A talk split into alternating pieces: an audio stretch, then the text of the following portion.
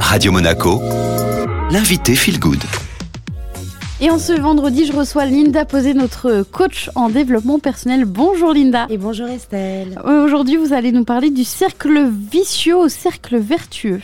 Oui, comment passer du cercle vicieux au cercle vertueux? Ce cercle qui se répète inlassablement et que nous co-créons certaines fois. Nous en avons conscience que nous sommes dans un cercle vicieux et certaines fois notre mental nous raconte une telle histoire basée sur des potentialités, des peut-être et des je pense que, nous enfermant ainsi dans une histoire imaginée, répétée chaque jour pour nous protéger d'une vérité souvent inacceptable, cultivant un déni profond que ce cercle vicieux passe inaperçu, ni vu, Et là, nous sommes dans l'ordre des comportements inconscients, tellement qu'ils ont été ancrés et, répétés pendant moultes années.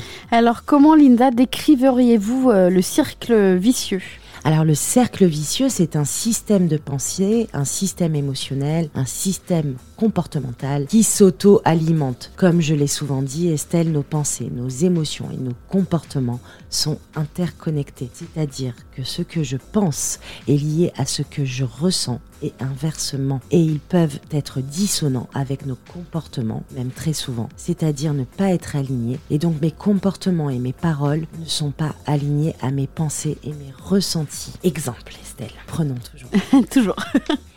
J'ai très envie de me reconvertir professionnellement et je ne sais pas où aller, quoi faire? Je ressens au fond de moi cette perte de motivation, d'envie, car je ne suis plus à la bonne place. Mais pourtant je reste. Je suis dans le piège du temps qui passe et des excuses. Deux techniques de sabotage dont j'avais également déjà parlé.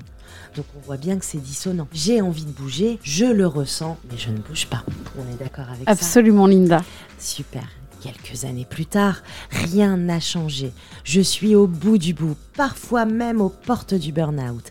Et pourtant, je reste toujours au même endroit. Ici, c'est un cercle vicieux. Moins je bouge, plus j'ai peur, plus j'ai peur, moins je bouge. Ça mm. s'auto-alimente. Et alors, quels sont les impacts de ces comportements dissonants Eh bien, nous renforçons nos peurs et notre jolie histoire imaginée par le mental, car si nous reprenons cet exemple et que nous écoutons notre histoire intérieure, elle ressemble très probablement à celle-ci. Mais que vont penser les gens si je change de métier, si je manque d'argent? Ce va être l'hécatombe pour la famille et le temps pour se former, c'est sûr, je serai épuisé. Nos peurs, nous en faisons des vérités et ces vérités nous enferment.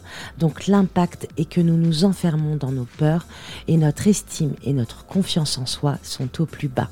Jugement et dévalorisation de soi, on crée un mal-être généralisé. Et le pire dans tout cela, Estelle, c'est que nous créons notre propre peur dans le présent.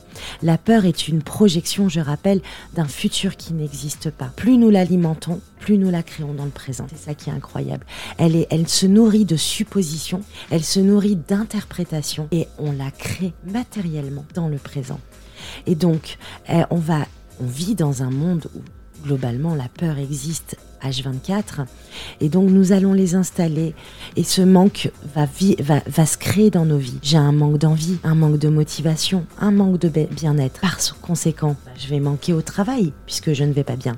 Et donc je vais manquer d'argent et voir je vais finir en burn-out. Donc nous créons clairement nos peurs dans le présent et nous nous incapacitons tout seuls. Alors comment pouvons-nous alors euh, sortir de ce cercle vicieux et alimenter un cercle vertueux? Alors comme toujours, hein, c'est de s'observer et de reconnaître nos peurs. Tout ce à quoi je fais face s'efface. Tout ce à quoi je résiste persiste. Plus je mets de côté ma peur et je continue de me raconter mon histoire, plus elle va persister et plus je vais la créer dans la matérialité. Plus j'y fais face et je vais au bout de ma peur, plus je vais prendre conscience de ces comportements dissonants et c'est donc non alignés à mes aspirations profondes. Donc c'est en étant en conscience, en s'observant, qu'on commence déjà à prendre conscience de ces comportements et à pouvoir les changer.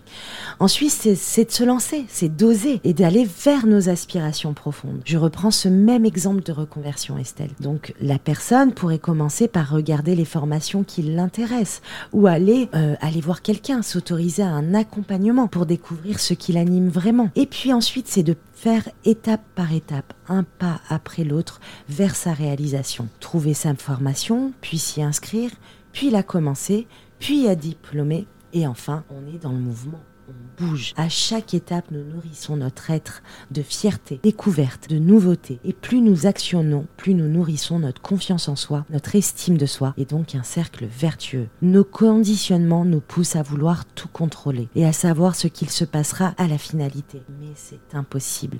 J'aime prendre cet exemple en consultation de dire, toi, tu vois le rooftop, mais avant d'arriver au rooftop, tu as 18 étages à monter.